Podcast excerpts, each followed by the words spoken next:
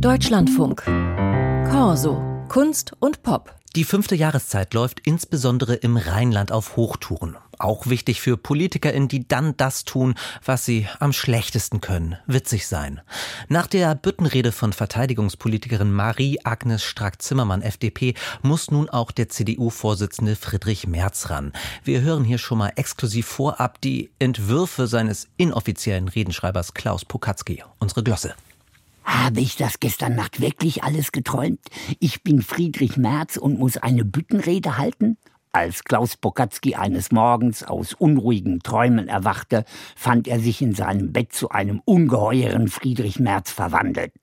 Aber Kafka ist nicht gut für eine Büttenrede. Und für die ist in der Union doch sowieso der Söder zuständig, der sogar auf CDU-Parteitagen Büttenreden hält, wie letztes Jahr, als er sich vor dem Hintergrund des Ukraine-Krieges endlos mit den langen Haaren vom grünen Anton Hofreiter beschäftigt hat. Wobei, damit könnte ich als Friedrich Merz in meiner Büttenrede ja einsteigen. Die Marie Agnes hat doch im Gegensatz zu diesem Hofreiter fast schon einen ordentlichen militärischen Haarschnitt.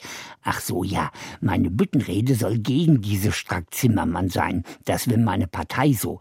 Die Partei ist nämlich schrecklich beleidigt, weil mich diese Frau als Flugzwerg aus dem Mittelstand bezeichnet hat, als sie wiederum im Aachener Karneval aufgetreten ist.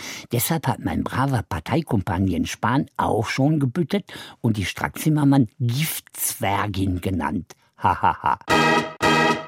Und in meinem Kafka-Traum sitzt die dann da vor mir und muss sich alles anhören. Und das ausgerechnet in Köln, wo ich bütten soll. Für die Düsseldorferin ist das die Hölle. Lieber Marius Agnus Frack Nimmermann, soll ich so anfangen? Nein, das ist selbst unter meinem Niveau. Also anders. Ich freue mich, dass du es hier in die rheinische Metropole geschafft hast. Trink mal ein ordentliches Kölsch.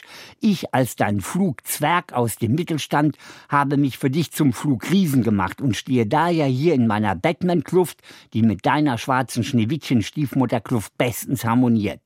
Ich war immer schon für Frauen in der Politik. Jetzt verstehe ich mein eigenes Wort nicht mehr bei all den Lachern. Ist da etwa auch Angela Merkel dabei?